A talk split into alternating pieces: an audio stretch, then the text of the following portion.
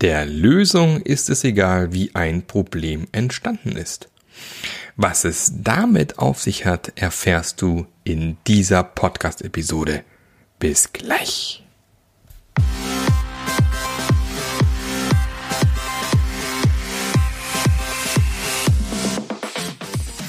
Der Passionate Teams Podcast. Der Podcast, der dir zeigt, wie du Agilität erfolgreich und nachhaltig im Unternehmen einführst. Erfahre hier, wie du eine Umgebung aufbaust, in der passionierte Agilität entsteht und vor allem bleibt. Und hier kommt dein Gastgeber, Marc Löffler. Herzlich willkommen zu einer Episode vom Passionate Agile Teams Podcast. Tatsächlich der zweite Versuch einer Anmoderation. Aber so ist das heute in Corona-Lockdown-Zeiten. Und ähm, ich freue mich ganz besonders heute wieder mal einen Interviewpartner mit dabei zu haben, den Oliver Perner. Und wir haben uns im schönen Österreich kennengelernt und letztens wieder aufeinander getroffen wegen einem LinkedIn-Post, aber da können wir gleich drauf eingehen. Lieber Oliver, stell dich doch erstmal ganz kurz selbst vor. Ja, hallo Marc. Vielen Dank für die Einladung erstmal. Ich bin gerade hin und weg, mit welcher ungezwungenen Leichtigkeit du hier in das Gespräch reingehst. Sehr beeindruckend, danke dafür. Sehr gerne. Ähm, ja, also was gibt es zu sagen über mich? Ich, ähm, ja, Oliver, Perner. Ich bin ähm, aus Österreich, wie der Marc schon gesagt hat. Ich bin Enterprise Agile Coach und ich arbeite mit äh, unterschiedlichsten Firmen unterschiedlichster Größe, ähm, unterstütze Individuen, Unternehmen dabei, mh, sich in iterativen, evolutionären Schritten einer agilen Zusammenarbeit zu nähern. Ich glaube, so würde ich es ausdrücken, ja genau. das klingt ja sehr, sehr, sehr gut. Ja, also da waren wenige Buzzwords drin, das, damit können wir arbeiten. Genau. Und ähm, der eine oder andere weiß es, auf LinkedIn gibt's regelmäßig von mir neues Futter oder neue schöne Grafiken. Und äh, letztens hatte ich wieder eine Grafik zum Thema Macht Agilität krank. Und da sind heiße Diskussionen entstanden. Unter anderem äh, habe ich einen Kommentar dargelassen von wegen, dass äh, bei vielen Firmen eben auch man das ein oder andere Tal der Tränen durchschreiten muss, wenn man irgendwann erfolgreich agil arbeiten möchte. Und dann meinte der liebe Oliver, das geht auch anders. Und wie anders könnte das denn gehen, Oliver? Das ist eigentlich unser Aufhänger heute für die Podcast-Folge. Mhm. Ja, vielen Dank für die Frage. Ähm, ich habe mir natürlich auch im Laufe der Jahre so in meiner Entwicklung, habe hab ich mir auch viele Gedanken gemacht. Ich bin über diverse eigene Erfahrungen natürlich gestolpert. Ich habe Grafiken im Internet, Meinungen, alles Mögliche dazu gehört. Und dieses Tal oder dieses Durchschreiten von diversen Tälern der Tränen, wie sie genannt werden, oder auch, ähm, es wird oft auch als Schmerzen bezeichnet. Äh, irgendwann so im, im, Laufe meiner, meiner, meiner Zeit, äh, als ich dann auch mit äh, diversen anderen Methodiken in, oder Coaching-Methoden in Berührung kam, speziell mit dem mit dem Lösungsfokus ähm, nach Steve DeShazer und ähm, äh, genau und Inso Kim Berg habe ich dann die Erfahrungen, die ich damit gemacht habe, haben dieses Bild von mir äh, bei mir geändert.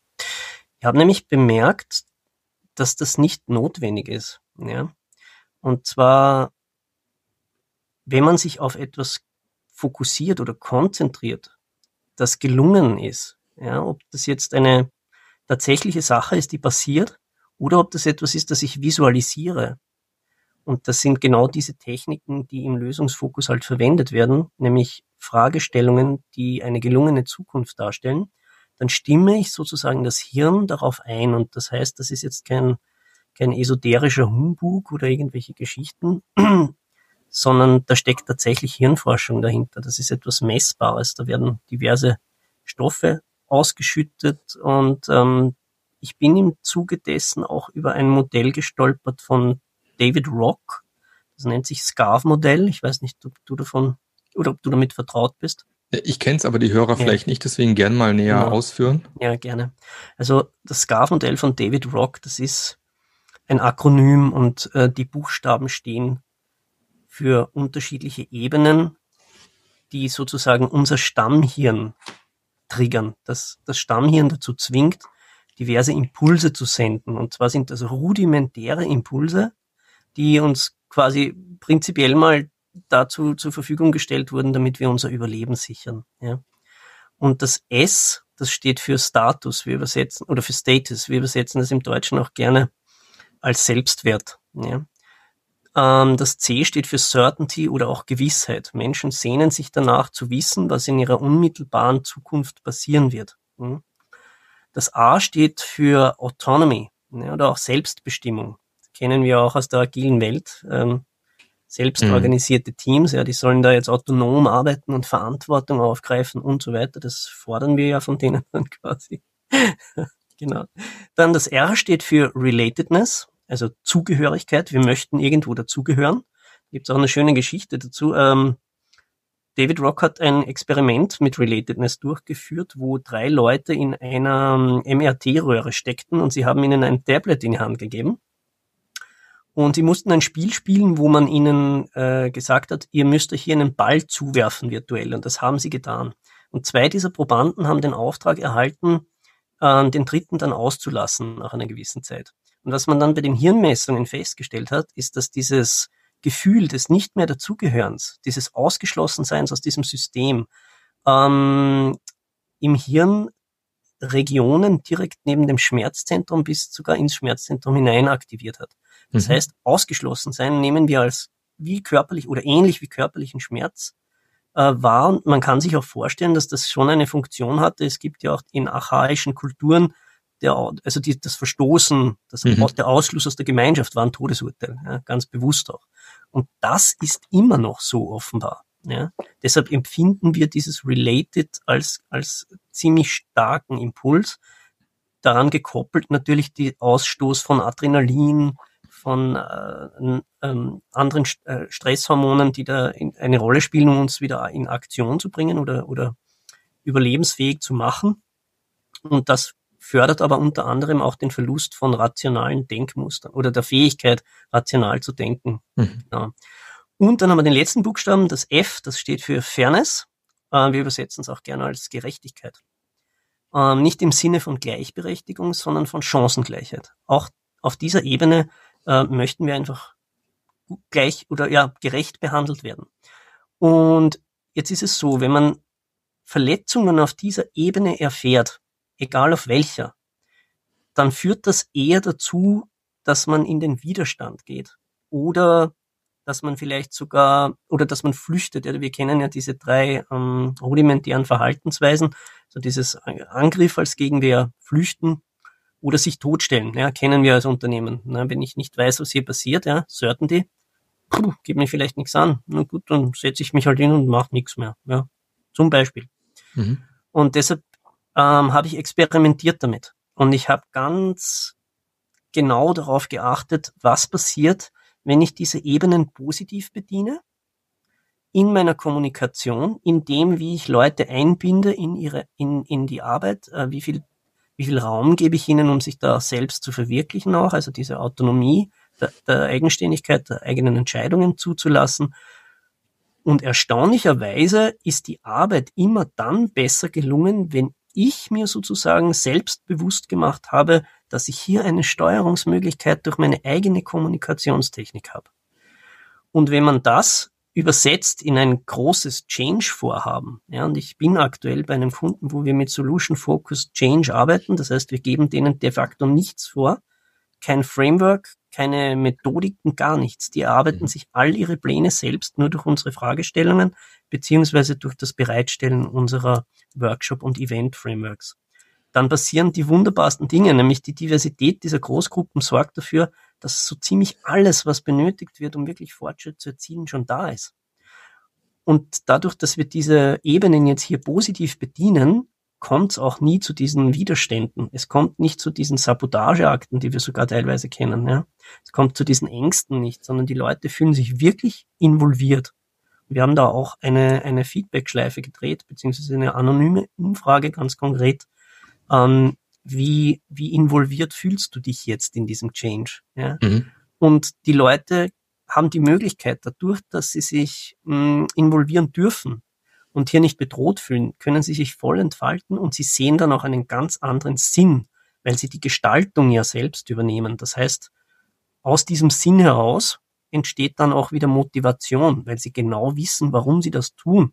Sie werden nicht außen vor gehalten und irgendein Transformationsteam sagt ihnen dann, wie sie sich verhalten sollen oder was sie tun sollen.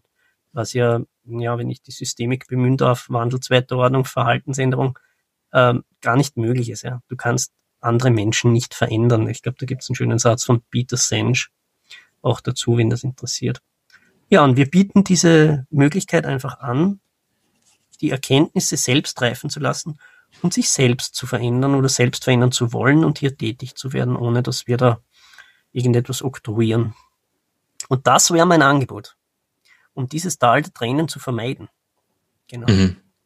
Wobei das Tal der Tränen natürlich auch ähm, nicht unbedingt zwingend mhm. mit eigenem körperlichen Schmerz gemeint ist, sondern eben auch, ähm, man ist vielleicht an einem, an einem Punkt A, möchte zwar einen Punkt B und muss da vielleicht, vielleicht ein paar Dinge anpassen und verändern. Und das ist natürlich dann auch manchmal, das werden vielleicht sogar gefühlt Dinge erstmal langsamer, wie sie vorher waren. Und äh, da kenne ich eben auch Unternehmen, die dann eben sagen, ah, das ist mir jetzt irgendwie, äh, ne, wir haben ja einen Wahnsinnsdruck, wir können jetzt nicht wirklich langsamer arbeiten wie vorher. Mhm. Und sich dann, und, und durch diese, durch dieses, durch diesen Wandlungsprozess muss man halt manchmal trotz allem durch, um am Ende dann eben wieder irgendwo anzukommen, wo es dann eben vielleicht besser ist. Also das ist ja auch eine Form von Tal der Tränen, die, die, die ich jetzt eigentlich auch primär gemeint habe, ja. Mhm. Äh, ja, ich kann das verstehen und ähm, ich habe das lange Zeit auch so gesehen. Ähm, ich habe ja anfangs, als ich mich vorgestellt habe, auch das Wort evolutionär in den, Hand, in, in den Mund genommen ja, und lösungsfokussiert. Mhm. Und ähm, ich glaube, oder ich hätte die, die Hypothese, dass es immer dann dazu kommt, dass man in dieses Tal der Tränen tritt, wenn, wenn einige Dinge nicht klar sind. Nämlich das Ziel nicht klar ist, ähm, den Menschen nicht bewusst ist, welchen Wert das liefern wird mhm und dass sie sich vielleicht oder ob sie sich überhaupt aktiv in der Gestaltung äh, sozusagen beteiligen dürfen. Ähm, ich glaube, diese Punkte sollten mal irgendwie beachtet sein. Und ich habe auch den Verdacht, und deshalb das Wort evolutionär, dass manche Ziele einfach viel zu weit weg sind. Und mhm. deshalb sind sie so abstrakt, dass diese Sinnhaftigkeit nicht mehr greifbar ist und zu dieser Ungewissheit führt, Scarf-Modell C, Certainty. Und mhm. deshalb kommt es dann zu diesen Verletzungen und auch wirklich zu den, zu den Ausschüttungen dieser Stresshormone. Und man kann sich vorstellen, wenn das über eine lange Zeit geschieht, ja, ich weiß jetzt, keine Ahnung, ein Jahr lang nicht, wo wir eigentlich landen werden, ja, mhm. dann entwickelt sich hier ein Dauerstress. Das heißt, das wird immer wieder refreshed. Jetzt komme ich in die Arbeit morgen und ich weiß schon wieder nicht, was passieren wird. Mhm. Ja. Und deshalb hätte ich hier die Hypothese oder ja, vielleicht den Vorschlag, eben auch bei einem, bei einer Change-Initiative selbst nicht zu weit nach vorn zu planen, sondern wirklich auch agil zu sein und zu sagen, wir arbeiten uns inkrementell dorthin und wir wissen eigentlich gar nicht, wo wir hinkommen. Aber diese kurze absehbare Zeitspanne, für die setzen wir uns gemeinsame Ziele, die wir gemeinsam erarbeiten mhm. und gemeinsam dann auch erreichen. Das wäre mhm. so meine Hoffnung. Und ich glaube, das kann funktionieren. Ja, das funktioniert sogar hervorragend. Also ich bin, ich bin da äh, voll bei dir, wenn es darum geht, eben genau diesen menschlichen Faktor nicht außer Acht zu lassen. Ich glaube, viele agile Transformationen haben eigentlich einen viel zu starken Fokus, genau wie du sagst, auf äh, die, die Lösung, die man eben schon vorkaut, sei es ein Safe, sei es ein, einfach das Scrum vielleicht auch nur, mhm. wo halt bei vielen mit Leuten dann aber auch ja der Prozess gesehen wird und nicht die Haltung, die da hinten dran steckt zum Beispiel. Mhm.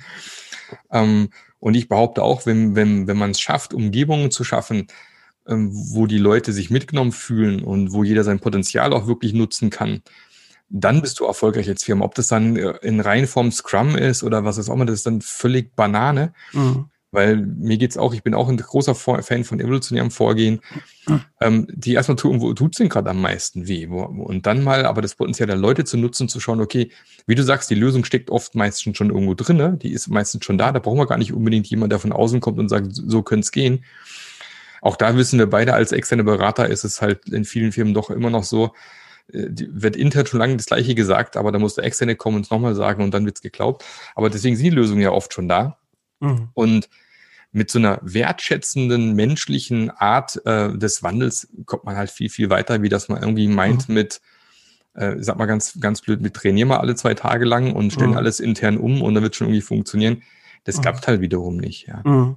Und ich bin auch voll bei dir, dass man eben auch Ziele entsprechend vorgeben muss. Also viele Unternehmen arbeiten ja primär damit, die wollen agil werden, weil wir unsere Time to Market optimieren wollen, weil, keine Ahnung, wir noch höher, schneller, weiter ähm, äh, werden wollen oder sonstige Dinge.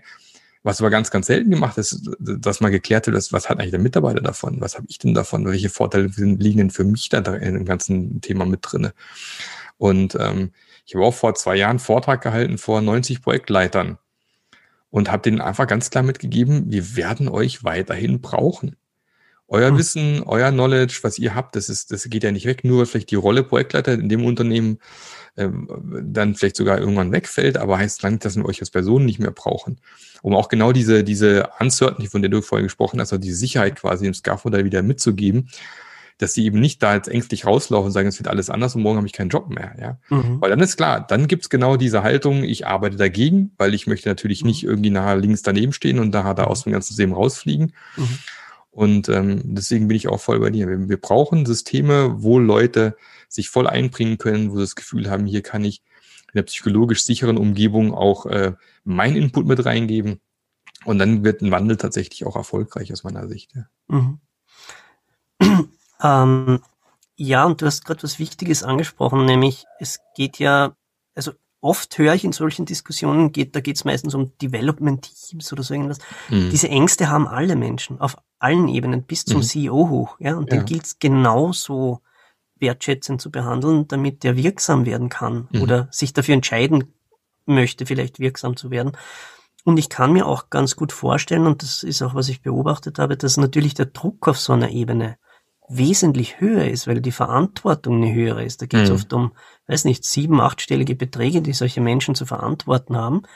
Und ähm, man, also ich kann mir gut vorstellen und ich, ich, ich, ich denke mal, dass es auch so sein wird, man möge mich korrigieren, ähm, dass je mehr Druck wir sozusagen verspüren desto mehr Verhalten oder eher desto mehr fallen wir oft wahrscheinlich auch in, in archaische Verhaltensmuster zurückkommen, mit diesem Druck, mit dieser Unsicherheit, mit diesen Gefahren und Bedrohungen auch umzugehen. Mhm. Und äh, deshalb glaube ich, und ich, ich, ich mache es auch so, ich möchte gerne, wenn ich irgendwo eingeladen werde, irgendjemanden zu begleiten, dann, dann schaue ich gleich mal, ob die Leute auch vielleicht selbst bereit sind, an sich zu arbeiten ich glaube, das ist so ein bisschen ein Schlüssel auch, ja. Mhm. Weil die Teams zu agilisieren und uh, wir bleiben so, wie wir sind, weil das halt so ist, da, dieses Spiel spiele ich zum Beispiel einfach nicht mehr mit. Ja, ja ich auch nicht. Mach ich erwarte mir oder erhoffe mir in dieser Zusammenarbeit, dass wir hier gemeinsam alle sozusagen erkennen, was, was jedem von uns wichtig ist, ähm, dass wir uns auf Augenhöhe begegnen können und dann auch entschl uns entschließen, in diesen Weg gemeinsam zu gehen. Und das bedeutet, dass wir alle, auch ich als Coach, immer an uns arbeiten müssen, um möglichst gut wirksam zu werden. Mhm. Ja. Es ist genau diese, was du gerade sagst, der Druck, ja, der dann irgendwo mhm. entstehen kann. Und da fallen wir einfach in unsere alten Muster zurück, in Dinge, die vielleicht mal vor ein paar Jahren schon mal funktioniert haben. Mhm. Und ähm, weil, es, weil wir uns eben da sicher fühlen, da sind wir bei Certainty wieder, ne? Mhm. Das hat schon mal funktioniert, also greif wieder wieder drauf zurück, weil ist ja sicher, hat ja schon mal geklappt, da brauche ich mhm. keine Angst haben. Auch wenn es vielleicht in dem Kontext, in der Situation vielleicht gar nicht mal wirksam ist. Mhm. Und äh, das passiert aber mit Druck. Wenn ich aber eben den Druck da ein bisschen rausnehme und eben eine andere Fehlerkultur implementiere, psychologisch sichere Räume implementiere, ähm, dann habe ich eine ganz andere Möglichkeit, plötzlich ganz andere Dinge zu sehen, andere Potenziale zu entdecken und auch andere Wege mal zu beschreiten, die vielleicht besser sind, wie die, die wir vorher beschritten haben, ganz klar. Ja. Mhm. Mhm. Ähm, was ich auch noch beobachtet habe in dem Zusammenhang ist, ähm, meistens sind diese Leute die einsamsten in der Firma. Ja? Und das finde ich insofern spannend, um wieder das Scar-Modell bemühen zu wollen. Relatedness. Ja? Mhm die fühlen sich meistens gar nicht mehr zugehörig zu irgendeinem der Systeme, die unter ihnen, in Anführungszeichen, unterarbeiten. Und deshalb ist mir auch persönlich wichtig, und wir haben es jetzt auch beim aktuellen Kunden wieder so gemacht, dass das alles gemeinsam startet. Ja, dass die Leute sich nicht mehr als ich, Individuum hier, Subsystem da, Team hier verstehen, sondern als ein großes Wir. Mhm. Ich glaube, dass man da auch viele dieser Ängste rausnehmen kann, ähm, wo dann einfach diese Impulse auch sind wir wieder wirklich bei der Neurowissenschaft, also wo das dann einfach nicht passiert. Mhm. Damit hier die Möglichkeit besteht, diese fünf Ebenen des Graph-Modells einfach positiv zu bedienen. Und mhm. dafür braucht es einfach alle. Ja, und wenn da einer quasi das Gefühl kriegt, speziell in so einer Entscheiderrolle oder in so einer gewichtigen Rolle im Management, dass er dann nicht dazugehört, dass er dann nicht gestalten kann, weil das gilt ja in alle Richtungen, dann habe ich meistens es erlebt, dass das nicht dementsprechend funktioniert hat, wie man sich eine ja, Change-Initiative wünschen würde. Def definitiv. Also ich denke, da ich habe erst meine erst letztens gelesen zu haben, dass Einsamkeit mit einer der der Hauptgründe ist, warum Menschen sterben. Ja, das ist, ähm, das geht schon los bei, bei Mobbing, na, wo Leute ausgegrenzt werden, mhm. depressiv werden, Selbstmord begehen, bis hin zu, wie du es gerade beschrieben hast, tatsächlich in vielen Führungspositionen ist das Problem der Einsamkeit sehr, sehr weit oben. Mhm. Und ähm, Einsamkeit äh, führt halt ultimativ eben irgendwann ja, zu, zu heftigen Problemen, wie du sagst, zu Schmerz intern, der eben zu psychologischen Schmerz werden kann. Mhm. Und genau das möchte man eigentlich vermeiden und möchte alle mitnehmen und sollte alle mitnehmen. Und ja, es mag auch da Ausnahmen geben, also sich immer, äh, na, wenn wir nie immer alle mitnehmen können, also auch da gibt es zum Teil einfach Dinge, wo halt nicht funktionieren, das ist nun mal so. Aber man sollte es zumindest versuchen. Und ich mhm. habe eine große Freude dran. Ich persönlich eigentlich, wenn ich auf Leute treffe, die erstmal als schwierig gesehen werden und ah, der ist ein ganz besonderer und der ist immer gegen alles und so weiter, mich mit auf den mal einzulassen und mal zu gucken, ähm, wo kommt das her, was sind seine Glaubenssätze, was treibt ihn an, wo, was hat er für Erfahrungen in der Vergangenheit gemacht und ihn von da wieder langsam rauszuholen und mit ihm zu arbeiten. Und ähm, da steckt meistens unglaublich vieles, meistens tolles Potenzial drinne. Ähm, auch da gibt es immer auch die Ausnahmen, wo es danach nicht so ist, aber in den allermeisten Fällen, 90 Prozent würde ich fast sagen, stelle ich dann fest, dass es unglaublich wertvolle Menschen sind und die nicht ohne Grund zum Teil so reagieren, ja. Mhm. Äh, da fällt mir, zu dem, was du sagst, fällt mir die Geschichte vom, vom Hirschhausen ein, das Pinguin-Prinzip. Mhm. Sagt dir das was? Mir sagt was, aber kannst gerne erzählen. Okay, also er, ich glaube, er ist, er ist ja Satiriker, glaube ich, unter anderem auch. Und ähm, es gibt dieses schöne Video von ihm, wo er auf der Bühne sitzt und quasi hm, seine, sein Erlebnis, also im, im Zoo, glaube ich, war, wenn ich mich jetzt nicht mhm. Äh, täusche, und einfach sagt, ähm, er hat so diesen, diese Pinguine beobachtet, wie sie auf dem Fels sitzen und die schauen komisch aus und ähm, haben watschelige Beine und wenn man sie so zum ersten Mal sieht, könnte man meinen, ja, ähm, totaler Fehler der Natur her funktioniert überhaupt nicht. Mhm. Spatscheln rum, fallen auf die Nase, können gar nichts. Und er sagt dann, und dann hat er beobachtet, wie dieser Pinguin in das Wasser hüpft. Also mhm. in sein Element. Und plötzlich kann der kleine Kerl 2000 Kilometer schwimmen mit dem Energieaufwand von zwei Liter Benzin. Mhm. Das heißt, äh, die Verurteilung, die hier stattgefunden hat im ersten Moment, ja, diese Verletzung, diese Kränkungs-, diese Fa Falscheinschätzung, ja, das ist schon ein ziemlicher Augenöffner, diese Geschichte, finde ich. Und dass es dieses Element braucht, das richtige Element, damit Menschen ihre Potenziale wirklich entfalten können. Und hier liegt jetzt für mich sozusagen, um den Bogen wieder zurück oder die Kurve zurückzumachen zu dem, zu dem Tal der Tränen. Ich glaube, hier liegt die Möglichkeit für uns als Coaches, aber auch für Führungspersonen. Und ich bin da immer sehr bemüht, dass die diese Skills und das Know-how, das ich habe, auch erlernen um es dann selber anzuwenden, damit ich möglichst schnell wieder abhauen kann. Hier besteht, glaube ich, die Möglichkeit, dieses Feld zu schaffen, um eben genau nicht in das Tal der Tränen gehen zu müssen, sondern dieses Feld so aufzubereiten, diese Umgebung für diesen Pinguin so herzurichten und ihn dorthin gehen zu lassen, wo all das, was er kann, was er braucht, was ihn ausmacht, wo seine Stärken sind, dass das wirklich passieren kann. Und das wäre so meine, ja, wie soll ich sagen, meine Empfehlung an die Change-Welt, das mal einfach auszuprobieren. Ja, und dorthin zu arbeiten, anstatt eben mit vorgegebenen Mustern zu arbeiten, mit Patterns zu arbeiten, die woanders vielleicht funktioniert haben. Ich habe das dir schon ausgeführt, Frameworks, was auch immer. Das mal einfach zur Seite zu schieben und zu schauen, was dann passiert. Mhm. Und sich selbst ein Bild davon zu machen auch. Ich nenne es immer gern die Copy-and-Paste-Lüge.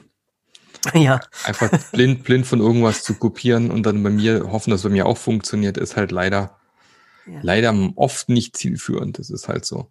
Aber das ist halt mhm. halt wieder dieses Thema äh, mit der Certainty zum Teil hat schon mal woanders funktioniert, dann funktioniert es bei uns wahrscheinlich auch.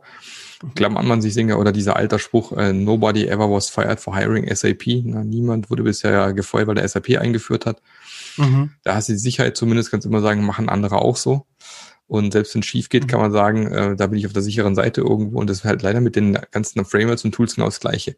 Mhm. Hat schon mal irgendwo es funktioniert, ja auch, dann geht's. Ja, es ist ja auch nachvollziehbar auf der anderen Seite. Ja, ja, definitiv. Und biologisch betrachtet sind wir, soweit ich das verstanden habe, dazu gebaut, möglichst viel Energie zu sparen. Richtig, ja.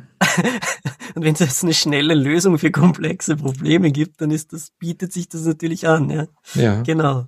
das, das kann man leider immer, immer wieder beobachten. Ja, Dass das ist, halt dann äh, in Wirklichkeit sauteuer ist, ist die ja. bittere Bilder dann. Ja. ja. Und das ist immer, äh, ja, es gibt, für Agilität gibt es keine Standardlösungen, ist meine persönliche Überzeugung. Mhm. Das ist einfach immer Sie sehr abhängig von dem, wo man sich gerade aufhält. Das ist einfach so. Ja. Genau. Ähm, um, den, um den Bogen noch ein bisschen weiter Richtung dann langsam zum Ende kommen zu spannen. Mhm. Äh, du hast ja unter anderem äh, das Thema Solution Focus äh, erwähnt. Mhm. Wenn jetzt jemand da draußen sagt, da würde ich gerne mal mit einsteigen, klingt total spannend. Wo sollte er aus deiner Sicht loslegen? Was ist so eine gute Ressource, wo du sagst, wenn er sich mit dem Thema beschäftigen möchte, da lohnt sich rein, ein Buch, ein Kurs, was auch immer. Mhm.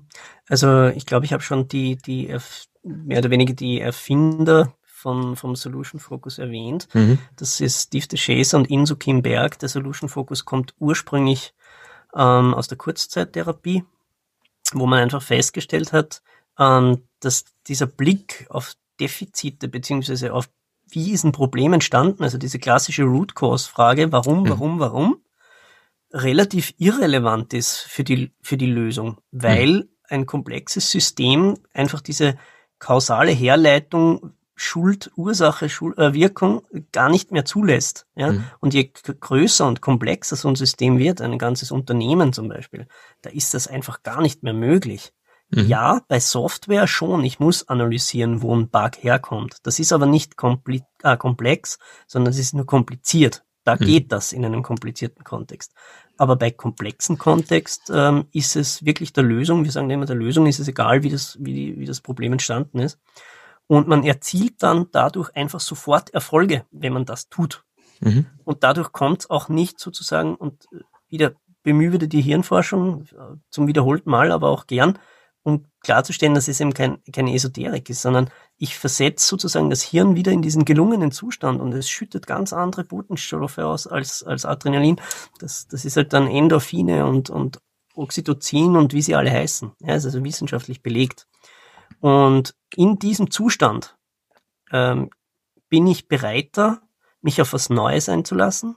Ich bin offener, ich bin kreativer und viel motivierter auch, ähm, dann etwas wirklich anzugehen. Wenn ich es metaphorisch oder bildlich aussprechen müsste, würde ich sagen, wenn ich vor einem riesigen Berg stehe und mir vorstelle, dass ich da jetzt drauflatschen muss, ist das bei den meisten Leuten wahrscheinlich eher so ein uh, Gefühl. Wenn ich mir aber vorstelle, ich bin auf dem Berg schon oben und ich mal mir diese schöne Zukunft da oben aus, wie ich dann da oben stehe, wie sich das anfühlt, wie ich mich ähm, vielleicht ausgelaugt, aber sau gut fühle, ja, weil ich das geschafft habe. Ich bin stolz auf mich. Ich sehe diese schöne Umgebung, die Berge, die Wolken, ich spüre die Luft, den Wind. Diese Erzählungen, diese Vorstellungen im Solution Focus und genauso macht man das mit den Fragestellungen auch, das ist eine Fragetechnik da bringe ich diese Menschen einfach ins Tun und zwar sofort. Die wollen das dann, die wollen das erreichen. Und das hat eine ganz andere Qualität, wie wenn ich sie eben vor einen Haufen Probleme stelle und sage, nein, jetzt macht's mal. Mhm. Definitiv. Das ist doch ein, ein schöner, schöner Schlusssatz. Äh, Oliver, dir vielen, vielen Dank für das spannende Gespräch. Hat total viel Spaß gemacht. Ähm, ich hoffe, wir sehen uns mal auch mal wieder in, in Nach-Corona-Zeiten mal im schönen Wien wieder oder so. Wer weiß, wo uns mal, wo uns die Wege wieder kreuzen werden. Mhm. Genau, wünsche dir weiterhin viel Erfolg und bis zum nächsten Mal. Vielen herzlichen Dank, Marc. Bis zum nächsten Mal. Jo. Ciao. Der Podcast hat dir gefallen? Dann sorge auch du für eine agilere Welt und unterstütze diesen Podcast mit deiner 5-Sterne-Bewertung auf iTunes. Und für mehr Informationen besuche www.marklöffler.eu. Bis zum nächsten Mal.